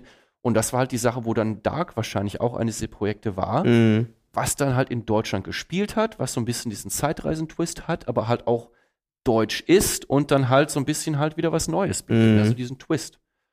Und ob es jetzt gut oder schlecht ist, das weiß man nur nicht, weil es halt nicht zu raus. wenig zu wissen gibt über Ja, dieses ja. Projekt. Ähm, Da kommt es raus? April? Nee, Ja. ist ja jetzt April. Ich glaube Mai oder so. ich, glaub, ich, so, hab- ich glaube ich glaube sogar August oder sowas. Ach so Also spät. Bisschen später, weiß jetzt nicht Okay, 100%. Ich habe okay. nur den Trailer gesehen, äh, weil die haben ja jetzt erst abgedreht. Mhm. Die sind ja fertig gewesen, Ja, das ja. geht jetzt in die Postproduktion. Waren alle da, ne? Also ich, alle, die ich, viele, die ich kenne, waren da, irgendwie haben irgendwas gemacht dort Ja, ja. irgendwie. Also es war wirklich ganz Und, und die Frage ist halt, okay, wie gut wird's sein? Ich meine, die Autorin, die daran mitgeschrieben hat, die hat halt auch Who Am I geschrieben. Mhm. Ähm, Who Am I war unterhaltsam, auf jeden Fall. Aber auch natürlich so ein bisschen eigentlich eher so eine Art Mosaik aus vielen Filmen, die man schon kannte. Mhm. Man konnte also mal sagen, ah, okay, das ist jetzt Born Identity. Ah, jetzt ist Mhm. Fight Club drin. Ah, jetzt ist äh, Enemy of the State. Ah, und es, man konnte immer genau sehen, aus welchem Film die gerade halt ein Stück genommen haben, um es in den Film Mhm. reinzupacken. Aber am Ende hat es immer noch gut unterhalten. Also so diesen Grund, das, sagen wir so, das, das Grundziel haben sie erreicht. Es war ein Mhm. unterhaltsamer Film, der kompetent war und eine gewisse Energie hatte und so ein bisschen auch seine eigene Identität, Identität hatte, aber immer noch so ein bisschen unrund war eigentlich Mhm. in sich selber, weil halt viel reingepackt wurde. Ja, ja, ne? okay. Das ist so ein bisschen eine, eine Wundertüte des deutschen Thrillers sozusagen. ne? Da war einfach so viel drin, ne? mal reingepackt. Ähm, und das ist jetzt halt die Frage. Das ist dieselbe Drehbuchautoren, die jetzt Dark geschrieben hat. Mhm. Ähm, also da, da, da weiß ich jetzt nicht zu wenig drüber, um wirklich zu sagen, da habe ich volles Vertrauen drin, dass die jetzt auch wirklich eine gute Geschichte machen. Mhm. Im Moment das Einzige, was man sieht, sind halt so diese Moodbilder. Ne? Ja, ja. Und das, das kann man immer gut aussehen lassen. Ja, ne? ja, definitiv. Ähm, definitiv. und auf der anderen Seite, es gab natürlich jetzt hier Sleepless mit Jamie Foxx. Ich meine, da hat er eine Aber amerikanische der ist auch nicht so Drehbuch- gut, ne? Hä? Der ist nicht so gut, habe ich gehört. äh, ist auch nicht so gut, aber da hat er zum Beispiel eine amerikanische Drehbuchautorin an Bord gehabt und ähm, die hatte das Drehbuch geschrieben für NWA, also Niggers with Attitude oder sowas. Mhm. Das war dieser Film halt in Amerika, der auch, glaube ich, auch einen Oscar oder sowas gewonnen hat oder zumindest irgendwie recht vor. Sie ist jeweils für einen Oscar nominiert für ihr Ah. Drehbuch für diesen Film. Okay. Und wenn man sich das vorstellt, das ist Jamie Foxx, Oscar-Gewinner, Oscar-nominierte Drehbuchautorin Mhm. für in einem Genre, das zumindest mit Schwarzen und Urban Culture und Mhm. sowas zu tun hat, haben Sleepless geschrieben und das war auch nur so ein total dröges, prozedurales Polizeidrama Mhm. eigentlich, ne? Und das hat auch nichts Neues geboten. Also Ja, das, das, das kann man echt nie sagen. Ne? Manchmal sind auch die Leute, von denen man sich denken würde, die machen jetzt was Tolles, auch nicht so gut. Ne? Ja gut, aber das ist ja, ich glaube, das gehört ja mit dazu. Das ist Kunst. Das Ja. ist, äh, Aber äh, Straight Outta Compton war natürlich halt kein Action-Thriller. Das, das war auch wieder, ne, das ist immer so halt, ah, Ist ist, ne? ist schwer, ne? ist- ich glaube aber, äh, auch da sticht ja immer mal was raus. Es gibt ja die Sachen, die sich bewähren, ne, Ja. in Anführungsstrichen. Und es gibt die Sachen, die halt äh, immer wieder mal so als Peak mal kurz er erscheinen und dann ja, auch wieder verschwinden. ne? Ja. Also das gibt's ja auch und das darf man glaube ich auch nicht vergessen. Deswegen fährt äh, Marvel ihre Schiene, weil die wissen, das funktioniert Mhm. scheinbar. Mhm. Ne? Deswegen Fast and the Furious oder äh, äh, wie auch immer. Ähm, Ja. es, es läuft und läuft und läuft und läuft, weil die wissen, die Leute gehen rein Ja. und gucken sich's an und ne und dann äh, gibt's halt dann auch die, dann wo du plötzlich irgendwas kommt, wo du denkst, oh okay, Ex Machina kam auch aus dem Nix, nichts, Ja, war plötzlich da und cool. ne? äh, Wobei dieser war natürlich beim Ex Machina zum Beispiel, das ist so ein bisschen das Problem, was es in Deutschland halt jetzt im Moment auch gibt. Ich meine, Ex Machina, das war Alex Garland, der das geschrieben Mhm. hat. Alex Garland war natürlich auch derjenige, der für Danny Boyle viele Filme geschrieben Mhm. hat. Der hat. Danny Boyle hat Oscar gewonnen für Slumdog Ja. Millionaire, hat 30 Davor Days Later, viel, Sunshine und solche Sachen geschrieben. Also Alex Garland war schon sehr groß im Geschäft als okay, das Drehbuchautor wusste ich gar nicht. Okay. und hat dann praktisch Deus Ex Machina geschrieben als sein Regiedebüt. Mhm. Hat aber vorher wirklich schon über Jahre lang fast schon als A-Lister eigentlich halt Projekte geschrieben. Mhm. Und das ist halt die Sache. In so jemand hat man dann Vertrauen, wenn er sagt, okay. Und Deus Ex Machina war auch wieder eigentlich so contained. Das Mhm. waren halt drei Leute in einer Räumlichkeit. Ja, Ne? Und das, das, das ist halt die Sache. Das ist dieser Einstieg, ist einfach smart zumindest. Mhm. Ne? Und das, das ist halt auch das Problem in Deutschland. Wir haben auch keine Leute, die wirklich zu kräftig genug sind, um jetzt zu sagen, okay, ich will jetzt ein 20, 30 Millionen Dollar Projekt haben. Und Mhm. ein internationaler Finanzier würde sagen, okay, das Geld gebe ich euch. Wenn ich jetzt sage, okay, so für zwei, drei Millionen will ich was machen, da kann ich sofort nach England gehen, zu Hammer Films oder sowas. Das waren diejenigen, die halt äh, Let the Right One In gemacht haben. Mhm. Oder ich gehe nach Kanada zu halt Industry Works. Oder ich gehe nach Amerika und dann mache ich halt irgendwas vielleicht mit, äh, ja gut, Blumhouse Pictures, die machen halt nichts mit Erstlingsregisseuren Mhm. meistens. Aber es gibt viele andere Firmen, die sowas Mhm. machen. Ne? Und ähm, Ja, ja, okay. das, also da gibt es dann viele Möglichkeiten, Mhm. Leute an Bord zu bringen, was einfach ein Budget ist, mhm. man sagen, okay, aber das muss dann auch wirklich was sein, wo die wissen, okay, das ist ein Genre, das macht Geld. Glaubst du, ne? die würden halt was produzieren, was dann gar nicht in Amerika oder in England spielt, sondern in einem ganz anderen Land? Also, weil bis jetzt waren ja die Sachen meistens dann auch Unter Umständen, ja gut. Ähm, Autobahn, wo hat das gespielt? gut, Das okay, das stimmt. ne? Okay. Ähm, also das, das, wenn ich jetzt zum Beispiel, blödes Beispiel, wenn ich jetzt sage, wenn man sich Deutschland anschaut, Grimms Märchen, das sind eigentlich so, das, so, das sind die Urväter des, des Horrors Ja. eigentlich, des ne, so psychologischen Thriller, Horror Mhm. und solche Geschichten. Da muss es mit Sicherheit auch Möglichkeiten geben, dann zu sagen, eine deutsche Familie findet ein Buch, das ein Siegel hat, das gebrochen wird. Und Mhm. auf einmal kommt oder irgendein Märchen raus oder sowas in der Art. Ja, und das ist in Deutschland. Wenn ich das halt so Oc Oculus-mäßig oder sowas mache, ich Mhm. meine, Oculus, das war halt einfach, diese Frau hat einen Spiegel und der Spiegel ist verflucht und sie versucht ihn zu zerstören und das Mhm. mit Video zu aufzuzeichnen. Ja gut, das kann man in Deutschland machen, wie ich finde irgendwie ein geheimes Buch, Grimms 30. Märchen, was Mhm. nie veröffentlicht wurde. Und dieses Märchen, weißt du, irgendwie solche Ja, Sachen, wo man sagt, ah, cool, ne? Und das muss ich halt in Deutsch erzählen, weil Mhm. das ist halt so diese, diese Geschichten. Das ist eine, Mhm. eine Familie, die macht im Schwarzwald Urlaub. Und das ist so, weißt du, auf einmal findet sie dieses Buch hinter einem Schrank in so einem geheimen Mhm. Fach und sie macht das auf. Und auf einmal geschehen irgendwelche Dinge oder sowas, Ja, ja. ne? Und das ist dann, das geschieht nur in diesem Haus und vielleicht nur über eine Nacht, aber, ne? Ja, das wär's stimmt, dann. Das stimmt. Oder ich habe auch mal dann gesagt, einfach mal Grimms Märchen so zu erzählen wie damals. Also einfach mal, es waren einfach ja damals einfach Horrorfilme, Horrorgeschichten. Ja, Ich meine, natürlich. es Gibt's Märchen ist Horror. Genau, und dann wirklich, und, Und, und dann nimm einfach mal so einen, einen, Teil davon und mach daraus mal so einen Ja, richtig ja. schönen. Und es, es gibt ja auch so Sachen wie The Witch. Das Ja. ist ja die, ah, ich weiß nicht ihren Namen, die hat in Split auch mitgespielt.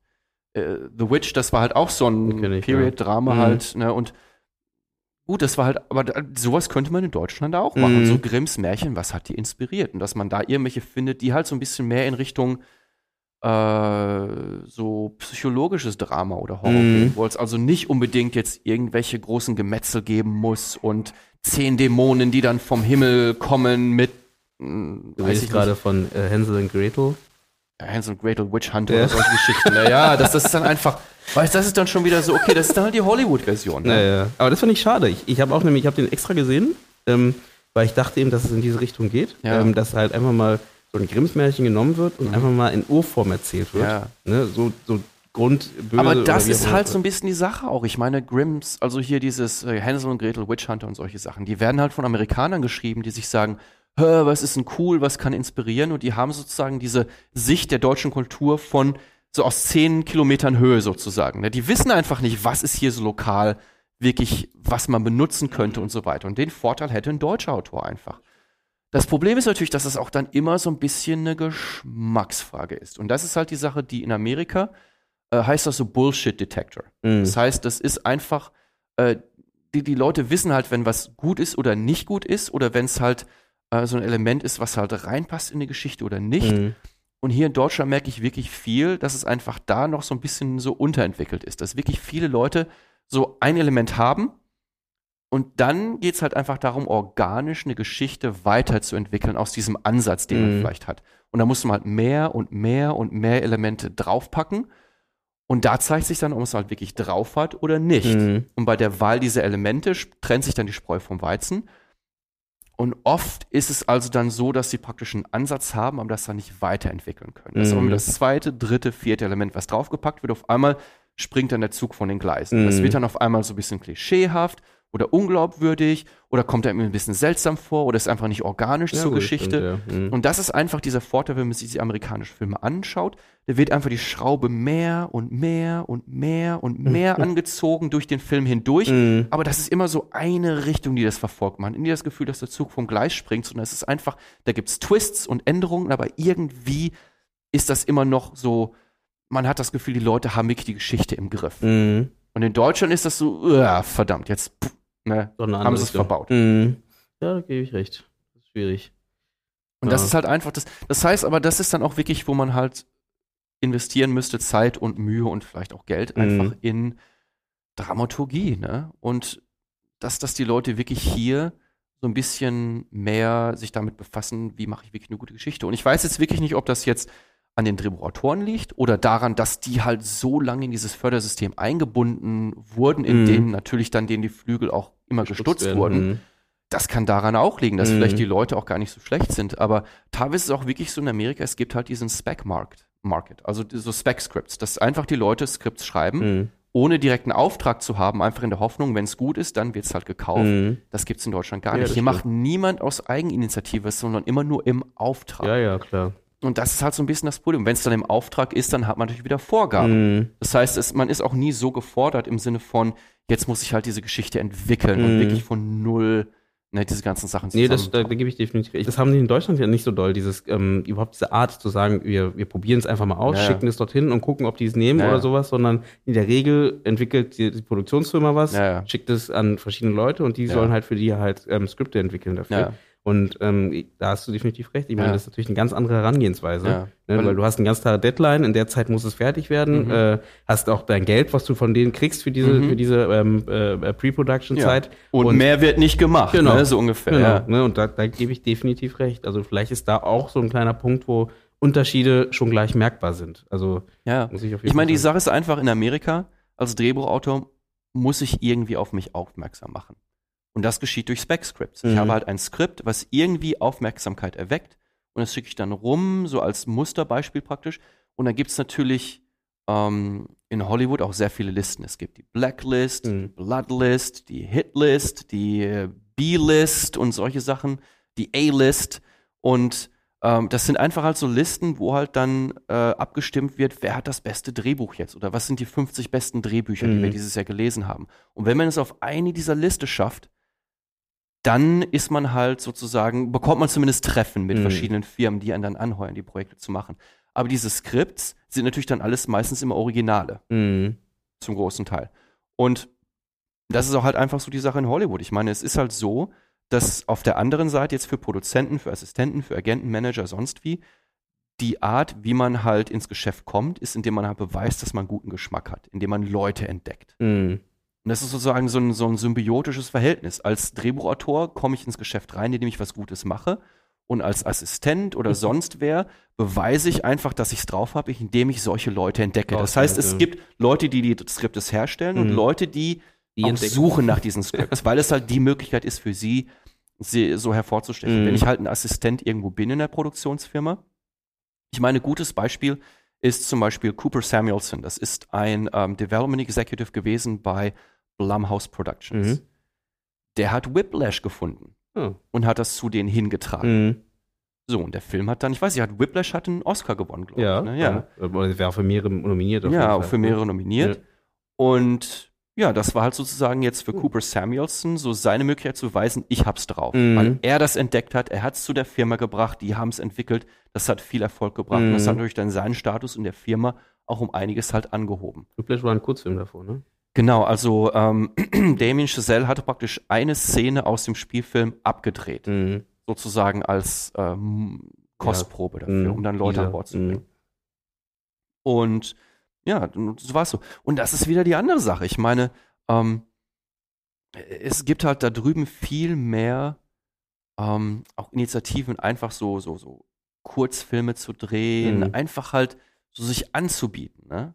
Aber die Frage ist halt gut, in Amerika gibt es dann halt auch wieder die Nachfrage. In dem Sinne, wenn man was Gutes macht, gibt es noch Produktionsfirmen, die einen dann halt aufgreifen. Ja, in. Deutschland weiß ich nicht, ob es sowas gibt. Weil ich, ich merke das ja auch. Ich habe äh, bei der Jean Renale halt ein Panel geleitet. Da hatten wir auch mehrere Leute aus Deutschland, die halt sehr erfolgreiche Kurzfilme hatten, im Sinne von, die haben die auf YouTube gestellt und dann Millionen Views und so Mhm. weiter bekommen.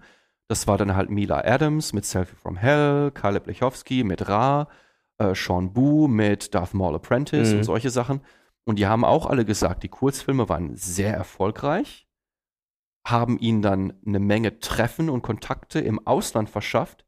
Nur in Deutschland ist keiner auf sie zugekommen. Mhm. Und das war also schon so ein bisschen ich seltsam. das ist nicht, der Markt ist nicht so aufgebaut hier. Also ja, das ist einfach, ja.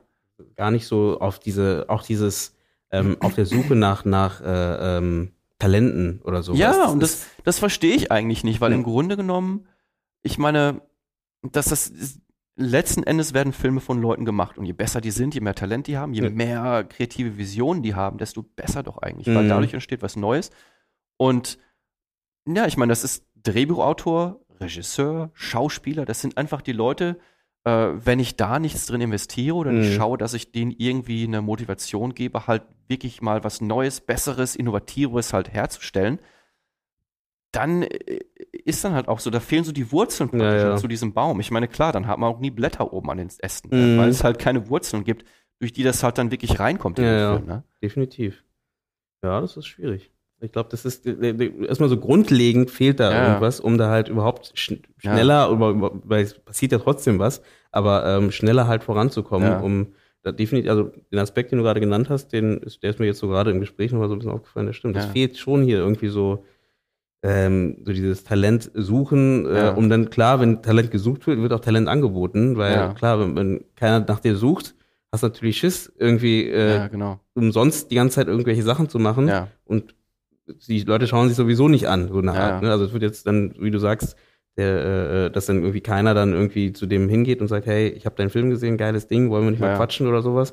Ähm, das ist schon komisch, ja. Also Das findet nicht schwierig. statt. Und das ist eigentlich was schade ist, weil ich meine, die Leute, die in Amerika erfolgreich sind, natürlich gibt es teilweise auch so Leute, die halt so in Isolation alleine arbeiten. Aber meistens die großen Namen, die man sieht, die haben im Hintergrund immer noch ein Netzwerk von anderen Leuten, mit denen sie kollaboriert haben, ihnen Feedback gegeben Mhm. haben, mit denen sie sich ausgetauscht haben. Ich meine, George Lucas hatte halt Steven Spielberg Mhm. und Francis Ford Coppola und seine Frau und viele andere Leute, Ja, ja. die ihm halt dauernd Feedback gegeben Mhm. haben und mit denen er auch halt kreative Projekte vorher schon gemacht hat. Mhm. Und dasselbe war es halt mit Steven Spielberg und mit James Cameron. Ich meine, James Cameron hat halt auch ähm, vorher mit Bill Wisher, zum Beispiel Terminator, ähm, hat er zusammen mit Bill Wisher auch eigentlich geschrieben. Das Mhm. ist ein alter Schulfreund, mit dem hat er dann was gemacht. Mhm. Und dann äh, haben ja auch Aliens und so weiter so ein bisschen zusammen kollaboriert und Terminator 2 und das, das waren, das sind immer, oder halt äh, Quen- Quentin Tarantino, der hat halt auch mit Roger Avery und so weiter Mhm. zusammen gemacht. Das war der Co-Autor von äh, Pulp Fiction. Den hat er Mhm. aber leider dann äh, runtergeschmissen von, vom Credit, äh, kurz bevor der Film rauskam. Und aber also das Ja, sind also diese die Leute, die kommen ja. nie in Isolation auf. Das ist Mhm. immer so eine Gemeinschaft und die spielen sich gegenseitig immer den Ja, Ball ja. zu. Hey, ich habe was geschrieben, guckst dir an, oh, ich habe jetzt auch was geschrieben. Und dadurch kommen eigentlich so die besseren, besten Sachen Mhm. zustande. Und hier in Deutschland ist es immer so, dass man die Leute fast dazu zwingen muss, einem zu sagen, ja, woran arbeitest du denn? Mhm. was machst du denn? Kannst du nicht mal helfen? Das ist immer so, ach nö, ach hm, nee. Und die bedecken sich dann halt. Und das Mhm. ist einfach, ja gut, dann kommt halt die schlechtere Version davon Ja, raus. ja. Ne? Weil ich kann also fast jedem garantieren, wenn du dich nie mit einem anderen austauscht, dann wirst du auch nie die Möglichkeit haben, halt diese ein, zwei noch Ideen zu bekommen, die halt dann das noch besser machen Ja, ja. oder dich wirklich das Projekt hinterfragen Nee, lassen. definitiv, gebe ich recht. Also das ist ja auch, merke ich auch beim Drehbuchschreiben etc. Ne? Das ist Mhm. ja genau dasselbe. Wenn du nicht Feedbackrunden ein, einlegst oder Mhm. so eine kleine äh, Benchmark-Runde, wo du einfach mal guckst, Ja. genau, was da wirklich Sache ist, was gut ist, was äh, schlecht ist, etc., ähm, das macht's äh, macht's nicht besser, weil Ja. dann merkst du dann, weil du versteifst dich, ne, du bist in deiner, in deiner, in deinem äh, Tunnel Ja, und ähm, schreibst und was auch immer und dann merkst du erst danach, oh, okay. Äh. Und natürlich ist es schön, wenn natürlich auch noch Leute sind, die halt sich auch auskennen, die auch was in dem Bereich machen, Mhm. die ihr Feedback reinbringen. Und ähm, da sage ich auch, also so wie du es gerade angesprochen hast, dass halt leider sehr wenig ist. Also dass du merkst, dass Leute dazukommen Ja. äh, oder einfach nur Leute fragen, hey, ich mache gerade das, willst du mal gucken oder willst du mal darüber schauen und lass mal hier irgendwie, ich habe das geschrieben, willst du mal weiter dran arbeiten Ja. oder willst du mal gucken, ob du da was verbesserst oder wie auch immer, einfach, Ja. dass man da das, äh, da gebe ich definitiv recht, das ist wenig, wenig. Weniger also, hier, ja. Und das ist äh, leider, leider, leider, leider schon so. Ja. Also das, Und deshalb Europa wirklich, ne? Mhm. weil ich meine, inzwischen gerade übers Internet kann man sich sehr viel mit Leuten austauschen. Mhm. Ich habe halt äh, jetzt, was ist das, Kameramann oder sowas halt aus, aus London, den ich kenne und Mhm. äh, eine Autorin aus Frankreich Mhm. und einen Produzenten irgendwie in Spanien oder sowas und die bringt man dann halt zusammen. Ja. Weil also rein in Deutschland gibt es im Moment auch wirklich fast nicht genug. Ne? Es Mhm. gibt halt Wiedemann und Berg und äh, Christian Albert und dann irgendwie Red Pack und dann Mhm. noch zwei, drei andere Firmen. Und dann gibt's halt ähm, ja, Till Schweiger und Matthias Schweighöfer und Daniel Brühl und Mhm. noch zwei, drei andere Leute. Und das war's dann auch schon. Mhm. Ja, und das lässt sich halt einfach, und die nehmen einen dann meistens auch nicht ernst, wenn man nicht schon irgendwas gemacht hat. Ja. Das ist eh da schwer reinzukommen. Naja, deshalb. Aber das ist echt so ein Deutschlandsproblem. So die Mentalität überhaupt in der kreativen Gemeinschaft selber. Mhm. Dann natürlich die Realität des Marktes, dass es nicht viele Firmen gibt und die Zuschauer sowieso halt so ein bisschen erstmal äh, erstmal ablehnen grundsätzlich. Ne? Und, Genau. Ja, die wollen erstmal überzeugt werden. Ja, ich glaube, das ist müssen erstmal wichtig. überzeugt Genau, werden. und das ist auch okay. Ich meine, Ja. der deutsche Film hat halt über Jahrzehnte enttäuscht. Also Genau. den kann ich das nicht verbieten. Ne? Wenn mir jetzt, ich meine, wenn ich jetzt, weiß ich nicht, zehnmal eingeladen werde, zu irgendjemand nach Hause zu kommen, zu so einer, zu einer Feier, und zehn Feiern hintereinander sind langweilig und da ist schlechte Musik und das Bier ist warm, dann komme ich beim elften Mal auch nicht hin. Auch wenn er sagt, hey, aber heute ist eine super Party. Ja, das hast du mir zehnmal schon erzählt. Ne? Das ist, Und das ist einfach der deutsche Film. Das ist lauwarmes Bier zum 20. Mal, jetzt ist es mir leid. Ne? So ungefähr. Das stimmt. Das, ist, aber das macht's, das macht's nicht einfach, weil ähm, wenn es eine Person ist, die die Party schmeißt, äh, kann man sagen, okay, Ja. die Person sollte mal was ändern. Das- aber da, da ja 100 Leute die Party Ja, der deutsche Film hat die Partys verschissen, ne, für Jahrzehnte fast schon, ja. Und ab und zu gibt's natürlich ganz gute Filme. Ja gut, aber, das ist ja das Problem. Dann kommen, kommen die Leute nicht mehr, weil, der, Ja. weil die davor wussten, der Bier war, das Bier ja, war genau.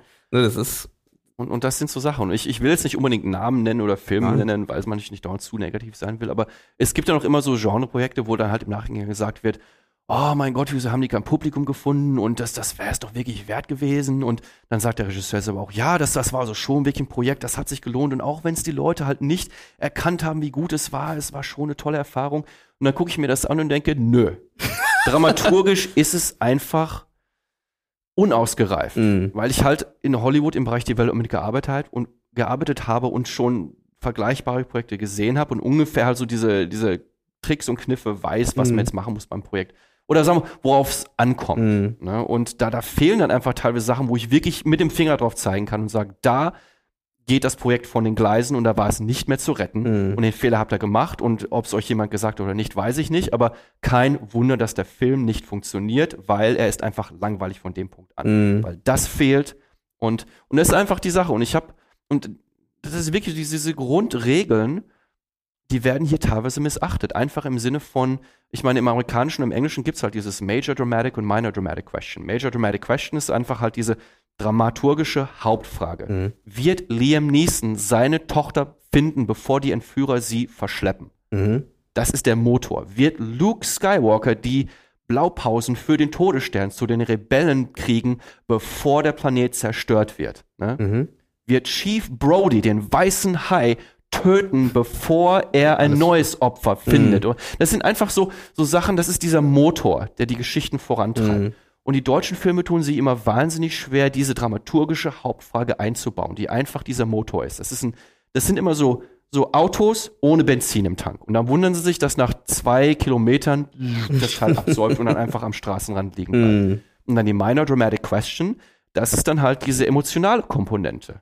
Ähm, wird Han Solo halt seinen Egoismus überwinden und am Ende den Rebellen helfen? Mhm. Ne?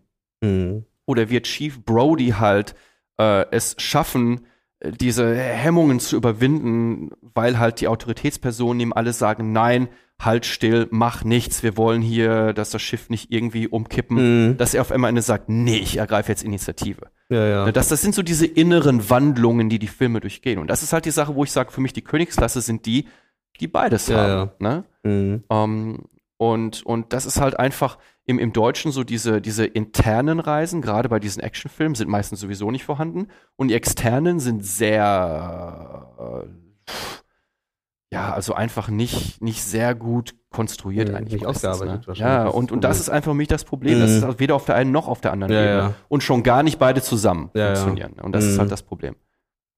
Gut, wir müssen leider langsam Schluss machen. Ja. ähm, weil wir sind schon bei einer Stunde. Gibt eigentlich noch viel ja, ja, Stoff, es, es gibt, würde ich ist, sagen. Es ist echt interessant, Das ist echt Zeit spannend. für die, die Diskussion in der Runde, glaube ich, Richtig, dass wir das dann nochmal Er aufgreifen. kündigt gerade etwas an, was ich vorhabe. Und weil er das macht, ist es echt doof, weil dann heißt Spoiler! es, das heißt nämlich, ich müsste nämlich früher diese Runde setzen. ah.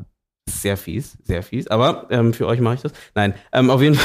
Nee, ich würde es langsam mal ähm, wrap it up, wie man sagt, ähm, langsam zusammen, Mhm. zusammenfassen ähm, und ähm, vielleicht noch mal mit was Positivem rausgehen. Ähm, und weil wir haben eigentlich schon die positiven Sachen auch irgendwo versteckt in dem ganzen. Ja, wir haben ne, eigentlich, das- das- das war jetzt ist- nicht nur negativ, aber Irgendwo in dem Kuchen sind auch so ein paar Kirschen drin, glaube ich. Aber da müsst ihr euch halt das ganze Podcast anhören auch. Ne? Das ist ein guter Anreiz. Äh, Definitiv, definitiv. Und deswegen, also ähm, schön, dass ihr eingeschaltet habt ähm, und schön, dass du Zeit gefunden hast, ähm, mitzureden. Selbstverständlich. Hat Spaß Ähm, gemacht. ich glaube, insgesamt können wir schon mal sagen, es gibt viel Luft nach oben, ähm, die äh, Ja. zu erklimmen sind. Ich fand die Analogie mit dem äh, Bier super.